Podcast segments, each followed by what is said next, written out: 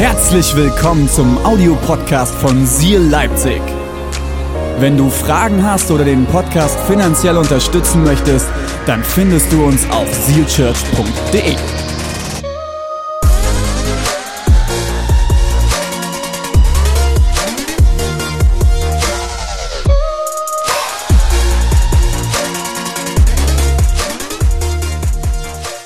Gott ist, das ist unsere Predigtserie. Gott ist.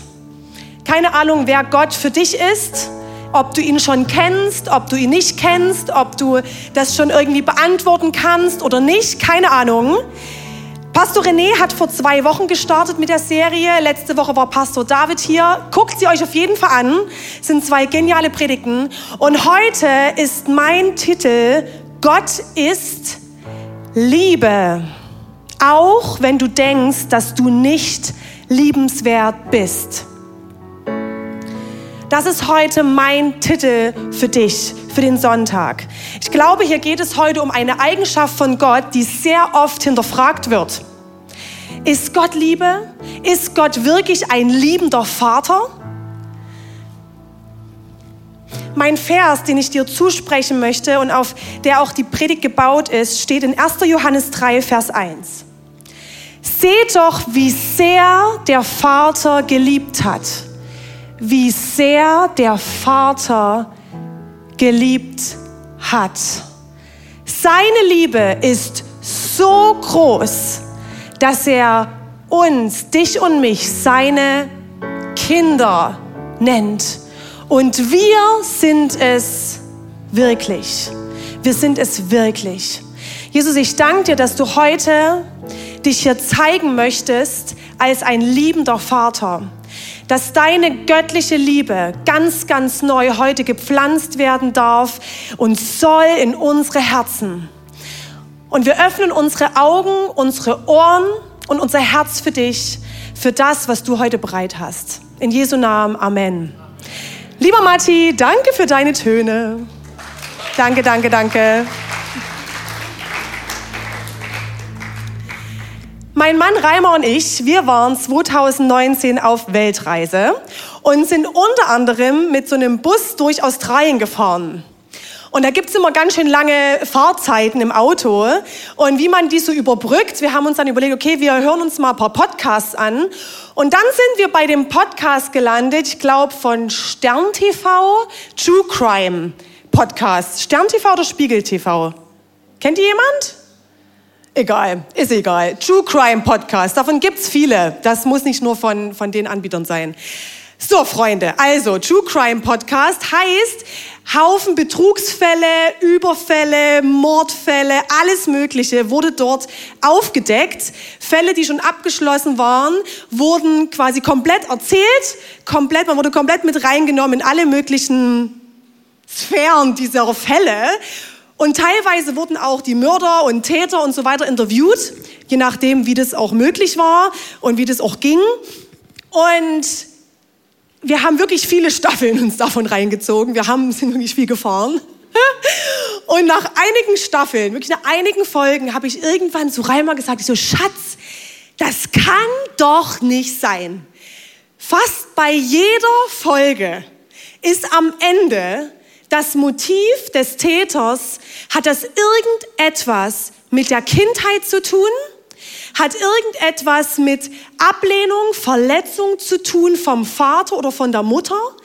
Hat äh, damit zu tun, dass so krasse Verletzungen passiert sind, dass sie aus der Verletzung heraus wieder so gehandelt haben oder weiter so gehandelt haben? Das hat mich schockiert. Es war wirklich so oft so, es war richtig auffallend.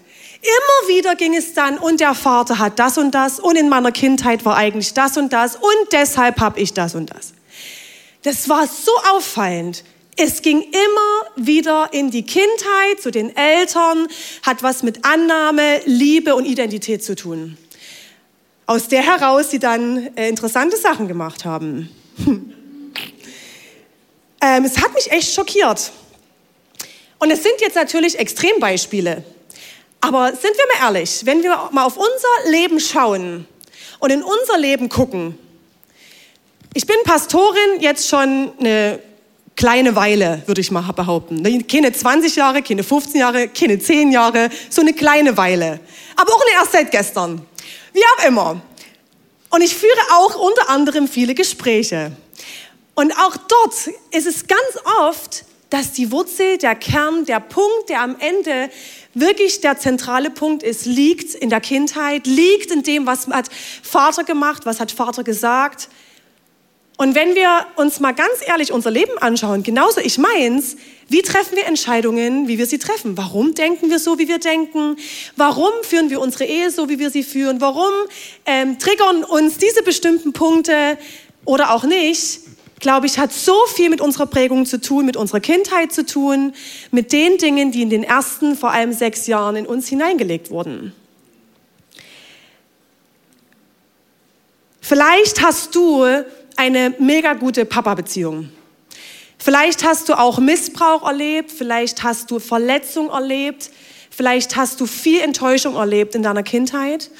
Vielleicht kennst du deinen Vater gar nicht, weil er abgehauen ist, keinen Kontakt zu dir will, vielleicht ist er auch gestorben. Keine Ahnung, wie, wie deine Geschichte ist, aber wir alle haben Vater, wir alle haben Mutter, wir alle haben eine Geschichte mit unseren Eltern. Und ich glaube, dass unsere Beziehung mit unserem Vater auf der Erde ganz, ganz viel zu tun hat, wie wir Gott sehen. Ich glaube, dass je nachdem, was du erlebt hast mit deinem Papa hier auf Erden, extrem stark auch dein Gottesbild prägen kann. Ich persönlich bin mit einem super tollen Papa aufgewachsen. Mein Papa ist ein sehr introvertierter Typ und redet nicht so viel. Heute kann ich diese Eigenschaft total schätzen lernen. Ich bin super emotional, ich rede gerne, ich brauche Gespräche, ich verarbeite im Reden und so weiter und so fort. Also ich kann den ganzen Tag labern. Und mein Papa wollte das nicht so, der hatte darauf nicht so Bock. Heute ist es gar kein Problem, aber als Teenie war das für mich tatsächlich ein bisschen herausfordernd, weil ich dachte, okay, ist nicht so gewollt und tatsächlich hat das schon gereicht, dass ich immer unbewusst dachte, Gott will auch nicht mit mir reden. Der wird auch nicht reden. Und ich muss ganz, ganz, ganz viel machen, damit mal ein Pieps rauskommt von Gott da oben. Es ist spannend. Vielleicht regt es dich gerade auch zum Nachdenken an, wie du Gott siehst, wer Gott für dich ist und wie das vielleicht auch mit deinen Eltern zusammenhängen kann. Aber es wird immer wieder Situationen geben, auch jetzt in unserem Leben, wo wir Verletzungen erleben. Es kann der Chef sein, es kann Freunde sein, es kann die Chefin sein, wer auch immer in deinem Leben steht. Und es werden Wunden entstehen. Und diese Wunden müssen geheilt werden.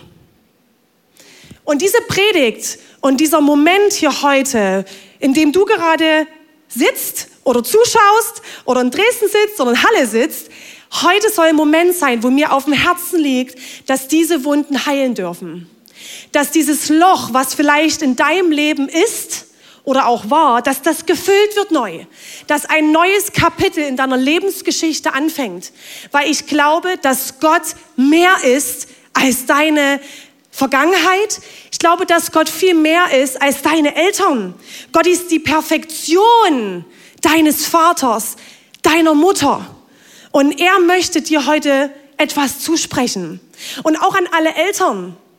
Ich bin selber Mama von einer kleinen Tochter. Gott möchte meine Verletzungen heilen, damit ich es nicht die ganze Zeit auf Ida projiziere. Und ich werde Fehler machen mit meiner Tochter, aber ich weiß, wir haben Gott an unserer Seite als Familie und er wird die Löcher stopfen und füllen bei Ida. Und ich weiß, er versorgt Ida weil wir Jesus an unserer Seite haben. Wir sind nicht besser, aber wir haben es besser mit Gott an unserer Seite. Und diese Predigt soll zentral sein für dich. Wenn wir es schaffen, die Liebe Gottes, die väterliche Liebe Gottes anzunehmen, sind wir an einem anderen Punkt als Kirche.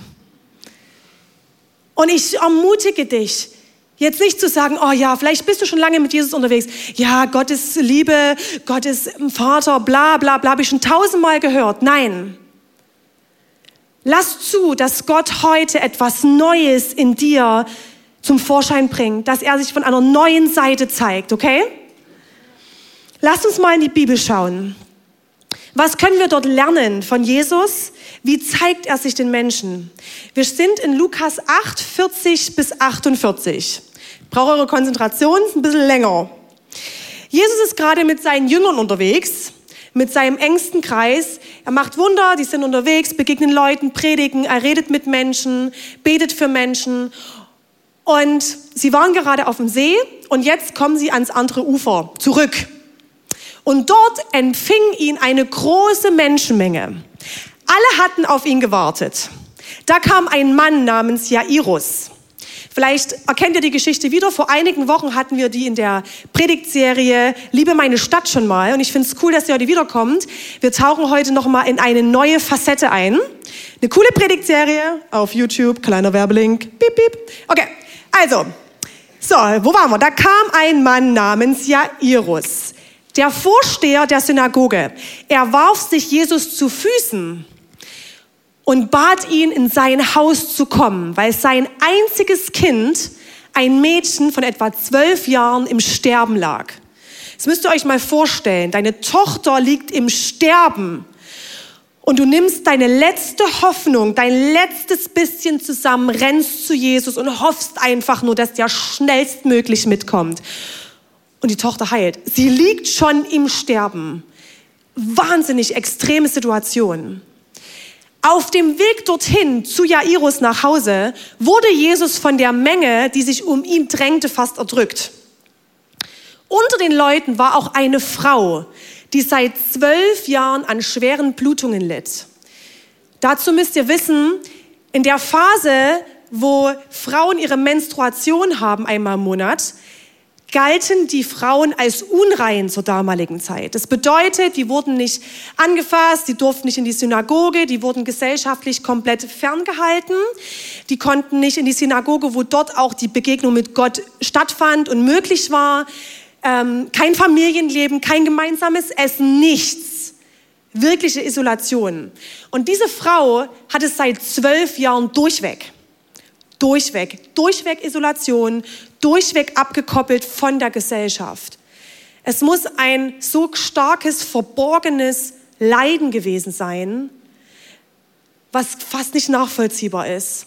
Alles, was sie besaß, hat sie für die Ärzte ausgegeben, doch niemand hatte sie heilen können. Diese Frau drängte sich von hinten an Jesus heran und berührte den Saum seines Gewandes. Sie traute sich in die Menschenmenge, obwohl die als unrein galt. Sie durfte dort gar nicht sein. Es ist ein Wunder, dass sie Jesus noch gegriffen bekommen hat und niemand sie erkannt hat und rausgeschmissen hat. Sie berührte den Saum seines Gewandes. Im selben Augenblick hörten die Blutungen auf. Im selben Augenblick hörten die Blutungen auf. Und jetzt sagt Jesus, wer hat mich berührt? Und alle beteuerten, sie seien es nicht gewesen. Und Petrus meinte, Meister, die Leute drängen sich ja von allen Seiten um dich herum. So nach dem Motto, jeder berührt dich hier irgendwie, irgendwo gerade. Es sind alle um dich herum. Doch Jesus beharrte darauf. Irgendjemand hat mich berührt. Ich habe gespürt, dass eine Kraft von mir ausgegangen ist. Und der Frau war jetzt klar, dass sie nicht unbemerkt geblieben ist. Zitternd trat sie vor und warf sich vor Jesus nieder. Dann erzählte sie vor allen Leuten, warum sie ihn berührt hatte und wie sie im selben Augenblick geheilt worden war. Meine Tochter, sagte Jesus zu ihr, dein Glaube hat dich gerettet, geh in Frieden.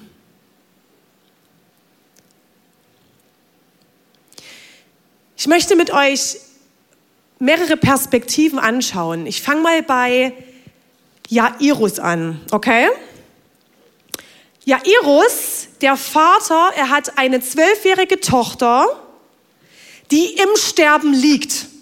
Die ist gerade im Sterben. Und er rennt, rennt zu Jesus, geht zu ihm und bittet ihn, komm mit zu meinem Haus, komm jetzt mit, sonst stirbt meine Tochter. Und Jesus willigt ein und er ist auf dem Weg schon zu ihm nach Hause und plötzlich hält einfach Jesus an. Wegen der Frau mit den Blutungen. Er hält einfach an. Ich frage mich, wie das für Jairus gewesen sein muss. Seine Tochter liegt im Sterben und Jesus hält einfach an. Warum stoppt er jetzt? Ist es vielleicht doch nicht so wichtig? Ja, meine Tochter ist ja eh schon tot. Warum hält er jetzt an? Vielleicht war auch Jairus in dem Moment total verunsichert. Wird Jesus jetzt noch mitkommen? Was passiert jetzt mit meiner Tochter? Vielleicht ist er sogar enttäuscht und sieht Jesus auf einmal ganz anders. Versetzt euch mal kurz in die Lage. Ihm brennt es unter den Nägeln, die Extremsituation, die Tochter liegt im Sterben. Jesus folgt, er ist schon dabei und hält einfach an und kümmert sich um jemand anders. Versetzt euch mal rein. Und ich glaube, das kennen wir alle. Ich kenne es auf jeden Fall, dass ich enttäuscht werde von meinem irdischen Papa, vielleicht, dass ich enttäuscht werde von Freunden, dass ich mich enttäuscht fühle von Jesus. Versprechen werden nicht gehalten. Ich habe den Weg mit Jesus eingeschlagen und plötzlich Kehrtwendung, alles wird anders. Und wenn das immer wieder passiert, glaube ich, dass sich in uns Lügen aufbauen über Gott. Dass wir festlegen, so muss Gott sein. Gott unterbricht einfach. Gott lässt mich alleine. Er geht doch nicht mit mir bis zu meiner Tochter nach Hause. Kommt ihr mit? Seid ihr bei mir? Fühlt euch mal selber in, äh, in euch rein. Ich glaube, das passiert ganz oft, dass wir dann plötzlich etwas sagen, wie Gott ist, und das zu Lügen werden. Und ich möchte mit dem Wort Gottes zusammen, was so wichtig ist, jetzt drei Lügen entlarven. Ich glaube, Gott, Wort, das Wort Gottes ist absolute Wahrheit und ich glaube, dass Gott durch die Bibel spricht zu dir. Und ich glaube, dass wir immer wieder auch damit Lügen entlarven, die sich in uns aufbauen. Erste Lüge, Gott richtet mich nach meinen Fehlern. Vielleicht ist diese Lüge schon mal in dir aufgekommen, dass du Gott so siehst. Er ist ein Richter. Er richtet nach meinen Fehlern. Vielleicht hast du in deiner Kindheit erlebt, dass du immer alles perfekt machen musst. Du darfst keine Fehler machen, du darfst nicht schwach sein. Du musst gut sein, du musst alles richtig machen und dann bist du geliebt. Und dann bist du geduldet. Vielleicht entsteht diese Lüge, Gott richtet mich nach meinen Fehlern. Aber was ist die Wahrheit? Gott ist kein Richter. Gott richtet dich nicht. Gott ist mitfühlend und geduldig mit dir. Und im 2. Mose 34, Vers 6 wird es bestätigt. Der Herr ging an ihm vorüber und Mose rief, Herr, Herr Gott, du bist reich an Barmherzigkeit und Gnade unendlich geduldig und voller Güte und Treue. Das wird über Gott gesagt in der Bibel. Gott ist kein bösartiger Gott, sondern er ist reich an Barmherzigkeit und Gnade für dich, unendlich geduldig mit dir und voller Güte und Treue mit dir. Das ist der Gott, an den ich glaube. Vielleicht hat sich eine Lüge in dir breit gemacht. Gott verlässt und ist abwesend. Vielleicht wurdest du schon oft verlassen. Durch Scheidung deiner Eltern, vielleicht ist jemand von euch gegangen, vielleicht hast du das Gefühl, du warst immer vor einer abwesenden Wand. Deine Eltern waren abwesend. Du wurdest nicht gesehen. Und vielleicht hast du in dir aufgebaut, ja, Gott muss mich auch verlassen. Gott ist auch abwesend. Gott wird mich irgendwann verlassen. Aber wer ist Gott wirklich? Gott ist treu an deiner Seite. Er ist ein treuer Gott, egal wie es dir geht und egal, wo du gerade stehst. Schon im Hebräer 13, Vers 5 bestätigt es Paulus, denn Gott hat uns versprochen, ich lasse ich lasse dich nicht im Stich. Nie werde ich mich von, nie wende ich mich von dir ab. Ich lasse dich nicht im Stich. spricht Gott. Nie wende ich mich von dir ab. Nie. Und das meint auch nie. Egal, ob du dich von Gott abwendest, Gott wendet sich nie von dir ab.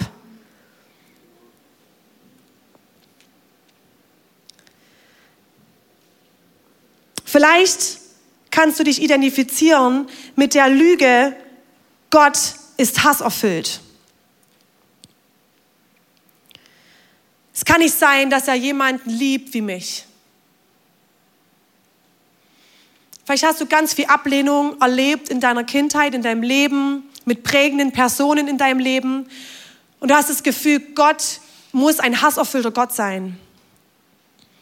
Er wird mich auch ablehnen. Er ist nicht Liebe.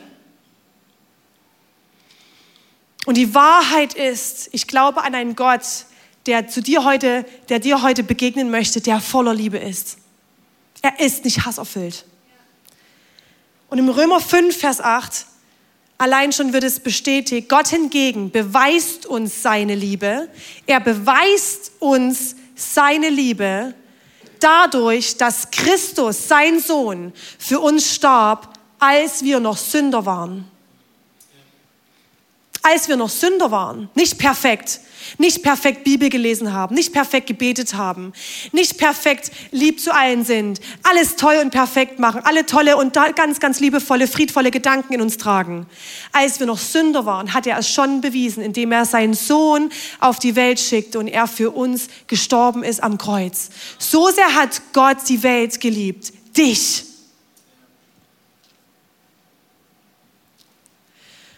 Okay, ich gehe mal zurück zur Bibelgeschichte. Wir haben das zwölfjährige Mädchen, das im Sterben liegt und krank ist. Das Mädchen hat keine Kontrolle mehr. Sie hat einen Vater, einen irdischen Vater, der zu Jesus rennt und alles gibt, um sie zu heilen. Und wir haben die Frau, die seit zwölf Jahren unter Blutungen litt. Es war ein so verborgenes Leiden in ihr. Und sie hatte niemanden, der zu Jesus rennt. Sie ist selber gegangen. Sie hat sich in die Masse getraut, wo sie eigentlich hätte gar nicht sein dürfen. Und beide brauchen Hilfe. Sonst werden sie irgendwann sterben. Beide brauchten Hilfe. Und was sehen wir an der Geschichte, wie Jesus seine Liebe auch dir zeigen möchte? Mein erster Punkt ist, Jesus geht mit dir. Er geht mit dir. In der Bibelstory wird klar, Jesus geht mit Jairus mit. Er geht mit ihm und er geht auch nach der Heilung der Frau mit, der Blut, mit den Blutungen, geht er mit ihm nach Hause und begegnet dem Mädchen. Egal wie die Situation ist und egal wie deine Situation ist in deinem Leben, Gott ist ein Gott, der mit dir geht. Immer. Und ich lade dich ein, das zu hören. Er ist ein Gott, der mit dir geht. Egal wo du stehst. In 5. Mose 31, Vers 8 lesen wir ein Wort Gottes. Der Herr selbst geht vor dir her. So ein genialer Vers. Der Herr selbst geht vor dir her. Er steht dir bei. Können wir doch mal die Linien machen? Ich will so viel markieren, das überlappt dann. Ja? Haben wir? Genial. Der Herr selbst geht vor dir her. Er steht dir bei und verlässt dich nicht. Achtung, immer hält er zu dir. Hab keine Angst und lass dich von niemandem einschüchtern. Wow, das ist der ganze, da kann auch den ganzen Vers markieren. Wow. Aber der ist so gut. Wir malen einfach alles rot. Ja, wow, das geht auch nicht. Okay, ihr macht es schon wieder schön. ähm, Hey, diesen Vers fotografiert ihn euch ab, tapeziert ihn in, in euer Zimmer, wenn ihr früh aufsteht, am Zweifeln seid, vor Herausforderungen, euch richtig geht. Der Herr selbst geht vor dir her. Er steht dir bei und verlässt dich nicht. Immer, immer, immer. Egal, was du denkst und wie du dich fühlst, immer hält er zu dir. Hab keine Angst und lass dich von niemandem einschüchtern. Das ist unser Gott. Lest, hört, guck da mal hin, das ist der Wahnsinn. Das ist der Hammer, was da steht. Und so oft glauben wir das nicht. So oft nehmen wir das nicht an in unserem Leben. So oft gehen wir einfach alleine durchs Leben. So oft gehen wir alleine durch wichtige Entscheidungen, durch Verletzungen, durch Zerbruch, durch Betrug, durch Süchte, durch Krankheit, durch Trennung. So oft gehen wir alleine durchs Leben. Aber du hast einen Gott, der mit dir gehen möchte. Du bist nicht allein. Und das Geniale ist, er geht nicht nur mit dir, sondern er liebt dich währenddessen auch noch bedingungslos. Und er ist bei dir. Was, lesen, was sehen wir noch an der Geschichte? Mein zweiter Punkt ist, Jesus macht Halt für dich. Er stoppte für diese Frau, die Blutungen hatte. Er hielt an. Er stoppte für sie.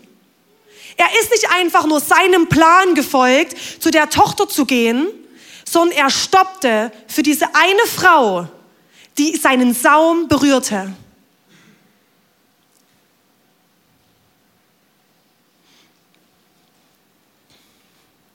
Vielleicht hast du heute oder ganz oft in deinem Leben das Gefühl, dass du nicht liebenswert bist. Gott hält für dich an. Er hält für dich an und möchte dir zusagen, dass er dich liebt. Er verfolgt nicht den einen Plan mit deinem Nachbarn oder mit deiner Freundin, die ja so viel mit Gott erlebt und du erlebst nichts mit Gott. Er hält für dich an. Er sieht dich. Vielleicht hast du das Gefühl, du bist nicht würdig. Gott hält für dich an und spricht dir zu, mein liebes Kind, du bist würdig. Ich liebe dich. Er nimmt sich Zeit für dich. Vielleicht hast du das Gefühl, du versagst oder bist unsichtbar. Gott stoppt für dich. Er hält für dich an. Er geht nicht einfach an dir vorbei. Er hält für dich an, wie bei der Frau. Immer.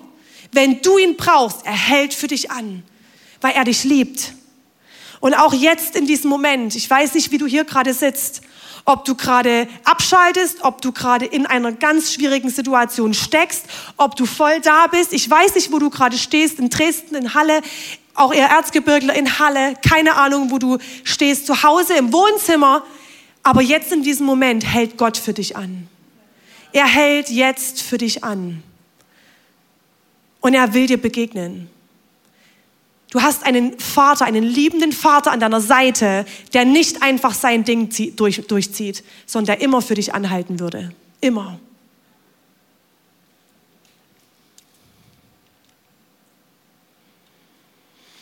Und mein dritter Punkt ist, Gott, Jesus in dem Fall, was dasselbe ist, Jesus, sorry, wir sind in der Bibelgeschichte, wo Jesus auf der Welt war, wo Gottes Sohn auf der Welt war. Jesus geht mit dir.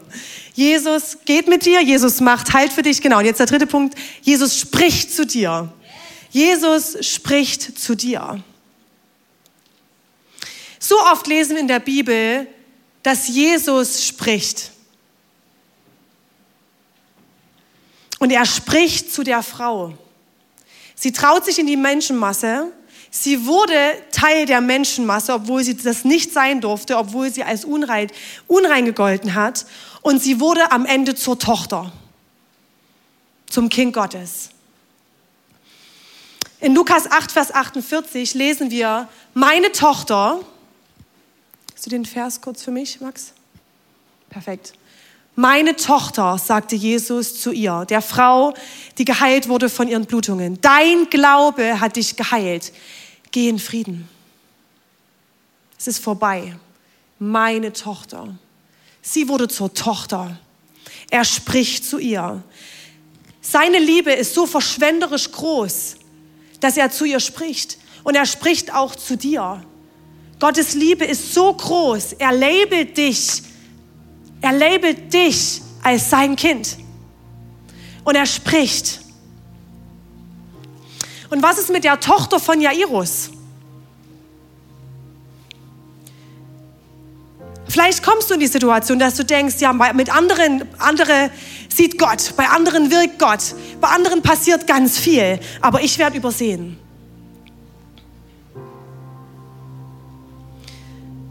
Jesus hat für die Frau angehalten. Er wusste ja schon ganz genau, wie das mit der Tochter ausgeht. Er wusste ganz genau, dass er noch bei Jairus zu Hause ankommt und dort ein Wunder tun wird. Er wusste ganz genau, dass das klappt. Für Jairus war das vielleicht herausfordernd, aber für Gott nicht. Gottes Liebe ist viel größer und du darfst Gott vertrauen. Auch wenn es mal nicht so geht, wie du es gerade willst und wie du es gerade spürst und, und dein Zeitplan entspricht. Gott hat alles im Blick.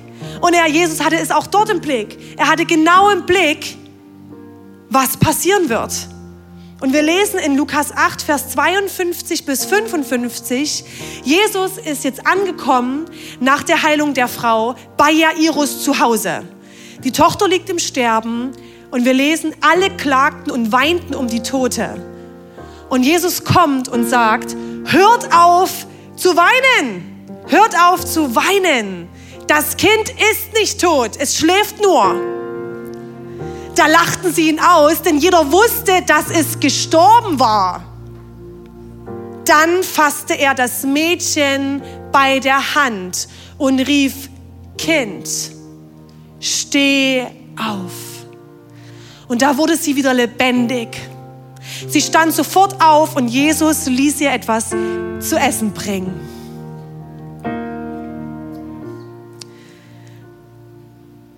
Das ist real. Ich erzähle euch kein Märchen. Das ist der Gott, an den wir glauben. Der eine zwölfjährige Tochter wieder lebendig macht. Vielleicht steckst du gerade in einer absolut hoffnungslosen Situation.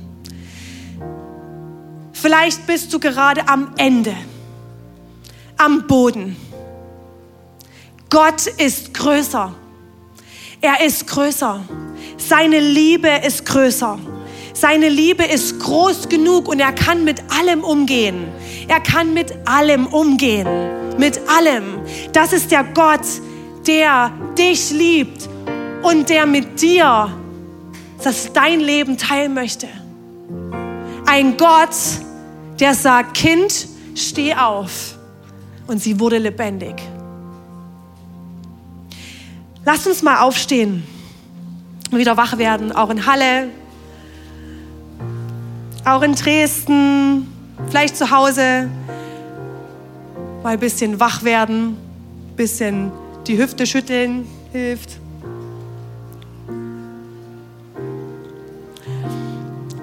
Lass uns noch mal den Vers vom Anfang lesen. In 1. Johannes 3, Vers 1. Seht doch, wie sehr uns der Vater geliebt hat. Seine Liebe, seine Liebe ist so groß, dass er uns seine Kinder nennt. Und wir sind es wirklich. Du bist wirklich Gottes Kind. Seine Liebe ist so groß, dass er uns seine Kinder nennt. Der Gott des Höchsten, der Gott, der König, der Schöpfer, der Höchste nennt dich sein Kind. Und in der Predigtvorbereitung hatte ich den Eindruck, dass heute hier Leute sitzen oder auch zuschauen oder auch vielleicht bist du in Dresden da gerade dich angesprochen oder auch in, in Halle.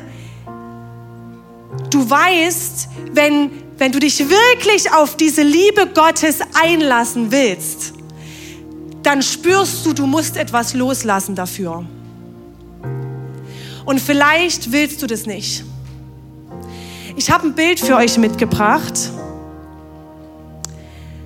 Das ist eine Grafik. Ein kleines Mädchen steht rechts, hat einen kleinen Teddy in der Hand.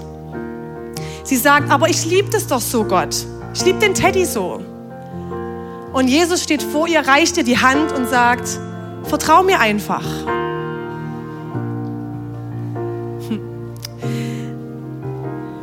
Vielleicht bist du heute hier und schaust zu und fühlst dich wie dieses Mädchen. Ich liebe meinen Teddy, meinen kleinen, kleinen Teddy, liebe ich so. Vielleicht willst du nicht deine Verletzung an Jesus abgeben, weil du dich gern hinter ihr versteckst. Vielleicht willst du auch nicht diesen Minderwert abgeben, weil es irgendwie dich ja ausmacht, die Verlassene zu sein oder der Verlassene zu sein, der Verletzte zu sein. Vielleicht ist es so ein kleiner Teddy, den du festhältst, an den du dich kreist und spürst, ich muss den loslassen, ich muss den Gott geben. Und dann habe ich aber diesen Moment, wo ich ja ohne was dastehe. Was passiert dann? Was passiert, wenn ich loslasse? Was passiert, wenn ich meine Vergangenheit loslasse? Meine Kindheit, meine Verletzungen, meine Lügen, die ich über Gott geglaubt habe? Was passiert, wenn ich den Missbrauch, die Enttäuschung loslasse? Was passiert? Was passiert dann? Und dieses Bild beschreibt so schön die Liebe des Gottes, von dem du sein Kind bist, der dich dein Kind nennt. Denn er reicht dir die Hand und er sagt dir, gib mir das. Es ist bei mir ein Guten, gib mir das. Warum? Weil ich was viel Größeres für dich habe. Die kriegt einen viel größeren Teddy. Sie weiß es noch nicht, die kleine Maus. Sie weiß es nicht, dass Gott sie mit was viel Größerem beschenken möchte. Es braucht den Schritt von ihr, dass sie sagt, okay, ich vertraue dir, ich gebe es dir. Und Gott will dich beschenken. Gott will dich beschenken, sanft und liebevoll.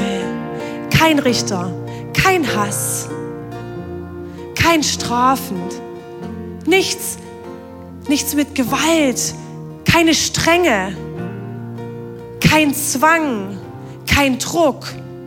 Ein Gott, der dich beschenken will, liebevoll. Er kommt auf ihre Höhe. Er kommt zu ihr auf die Höhe, zu dir runter. Und er kam auf die Welt. Gott wurde ein Jesus Mensch. Er kam auf die Welt und sagte, gib mir den Teddy. Gib mir das. Gib's mir. Es ist mal mir aufgehoben. Und er wird dich beschenken mit etwas Größerem. Schließ gern mal die Augen auch in ähm, Dresden und in, in Halle zu Hause. Ich will dir jetzt einen Moment geben mit, mit deinem Gott. Wenn es dich gerade nicht so berührt oder bewegt, dann lass deinem Nachbarn trotzdem den Moment. Lass uns einfach mal ankommen vor Gott. Vor diesem Jesus, der so einen großen Teddy für dich hat. Und ich habe den Eindruck, dass Gott dass Gott ganz vielen hier im Raum und auch online und auch an den anderen Standorten etwas sagen möchte. Und ich habe den Eindruck, er sagt zu dir, ich bin die ganze Zeit da und warte auf dich. Komm zu mir. Ich bin nicht das, was du erlebt hast und kennst. Ich bin viel mehr. Ich sag's nochmal. Ich bin die ganze Zeit da und warte auf dich. Komm zu mir. Ich bin nicht das, was du erlebt hast und kennst. Ich bin viel mehr.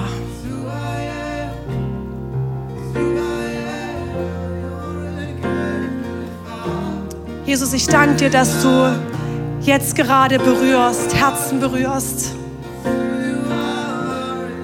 Danke, Jesus, dass du jetzt beschenkst und beschenken möchtest.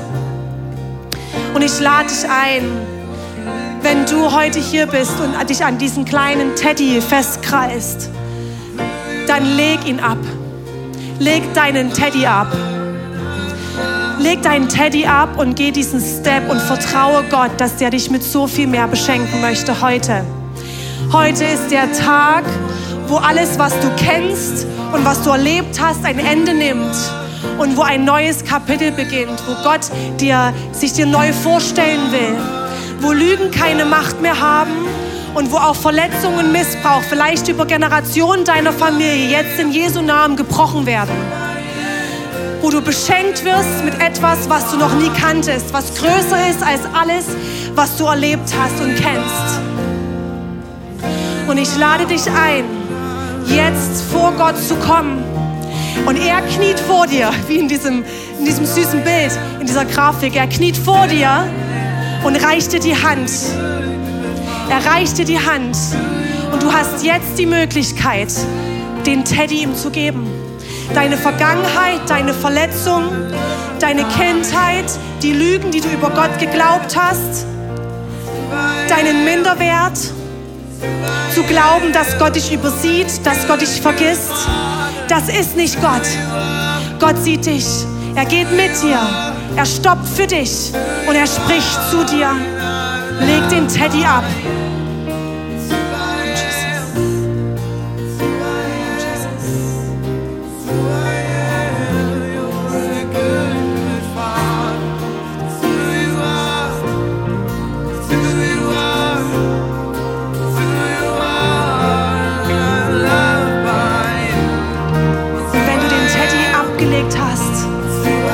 Darfst du die Liebe Gottes, diesen Riesenteddy erwarten in deinem Leben.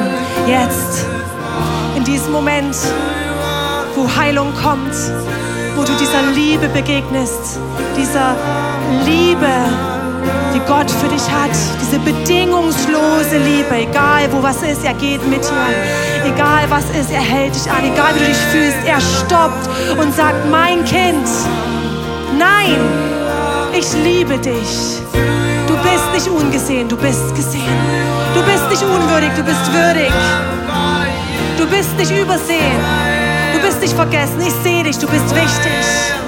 Und er schüttet jetzt aus und er beschenkt dich. Danke Gott, dass du jetzt beschenkst in Dresden, dass du jetzt beschenkst in Halle, dass du jetzt hier beschenkst in Leipzig und dass du beschenkst zu Hause an allen Standorten, wo du jetzt bist, wo du im Wohnzimmer sitzt oder in der Küche oder im Auto, du beschenkst jetzt in diesem Moment, weil du ein Gott bist, der so überreich mit Liebe ist für uns, für dich und er beschenkt. Nimm es an.